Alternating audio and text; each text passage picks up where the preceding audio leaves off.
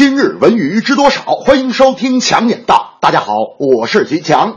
刚刚过去的一周，全国电影市场又创造了好多票房历史记录。只不过这些记录有点尴尬，全年单周票房最低以及单日票房最低的记录都在本周。除了《星际迷航三》拿下单周一点五亿的票房之外，上周上映的两部引进片《鲨鱼》和《九条命》并没有炸裂的表现，分别都以五千五百万左右的成绩排在亚军和季军的位置。而国产电影《盗墓笔记》已越过十亿大关。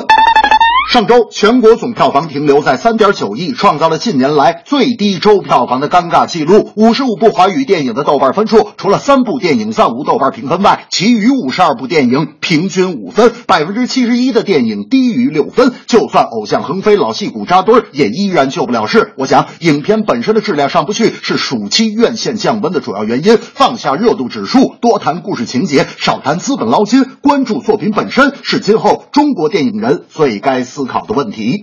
大明那天就说了，我觉得吧，一些都市题材电影滥用流行语是导致电影质量下降的主要原因。我说电影都用了哪些流行语呀？大明说，你看那些那个都市题材电影，那个演员一上来张嘴就是什么累觉不爱小鲜肉，男神女神呵呵后，沙发板凳打酱油，土豪我们做朋友。近日，中央直属机关党委发布了中央国家机关工委第五专项巡视组关于对国家体育总局落实中央八项规定精神专项巡视情况的反馈意见，批评了某些部门对个别运动员、教练员严格管理不够，造成社会不良影响的问题。比如，有的运动员违反禁止私自接代言广告的规定，擅自与国家队赞助商品牌有直接冲突的商家签约；有的直属单位对运动员无底线满足，以奖金名义向个人发放赞助款，引起一些职工的不满。实施细则内容有缺失，相关制度执行不严格，缺少大力发展群众体育的内容，廉政风险较突出，对行业不正之风治理举措不够实，重奖牌轻作风教育管理缺失，商业开发涉嫌关联交易和谋私，是这次第五巡视组总结出的主要问题。目前对巡视组了解的相关问题、问题线索及群众举报件，已按有关规定移交中央国家机关纪工委派驻纪检委部门、机关党委和机关纪委处理。